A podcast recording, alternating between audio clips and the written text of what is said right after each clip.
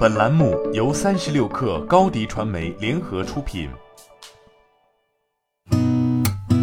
八点一刻，听互联网圈的新鲜事儿。今天是二零二一年十一月十五号，星期一。您好，我是金盛。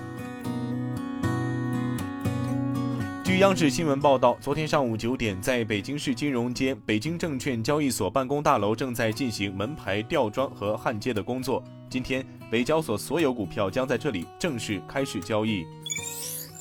据财联社报道，好未来通过其官方微博发布声明，中国内地义务教育阶段的学科类校外培训服务将于二零二一年十二月三十一号截止，将积极拓展科技服务和素质教育等业务。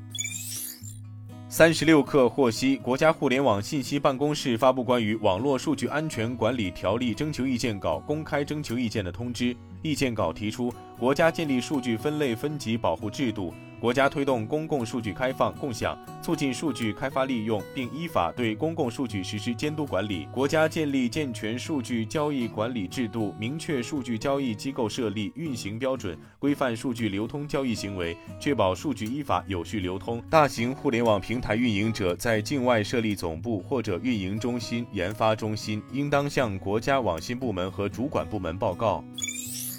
据第一财经报道，根据不完全统计，截至目前，全国已经有二十一城发布了限跌令，有的城市是直接发布行政命令，有的则是通过约谈房企，限制恶意降价，否则就不给予网签的方式。这些城市包括沈阳、岳阳、昆明、唐山、江阴、鄂州、张家口等。除沈阳、昆明等个别城市外，绝大多数都是三四五线城市。另一方面，在楼市下行压力较大的情况下，目前市场上公底房打折甩卖的消息频出，不仅是在三四线城市，包括广州、厦门、成都、南京等一二线城市出现很多公底房。据报道，三星副会长李在镕启程前往加拿大和美国，这是他八月假释后的首次海外商务旅行。李在镕表示。他将在美国与各种合作伙伴会面。虽然目前还不清楚李在镕五年来首次前往美国会做什么，但媒体称他可能会在半导体紧缺的情况下访问三星在德克萨斯州的芯片厂，并最终确定该公司在美国的新芯片厂选址。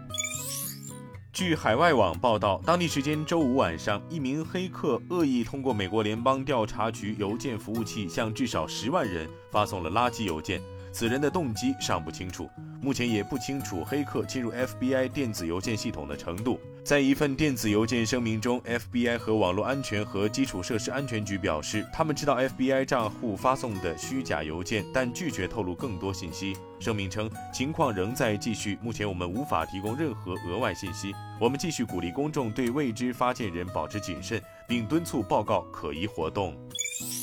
当地时间十三号，SpaceX 在美国佛罗里达州卡纳维拉尔角航天发射场发射一枚猎鹰九火箭，该火箭搭载有五十三颗星链互联网通信卫星。据报道，美国太空探索技术公司自二零一八年启动星链互联网通信卫星发射计划以来，已累计发射一千八百四十四颗星链卫星。今天咱们就先聊到这儿，我是金盛，八点一刻，咱们明天见。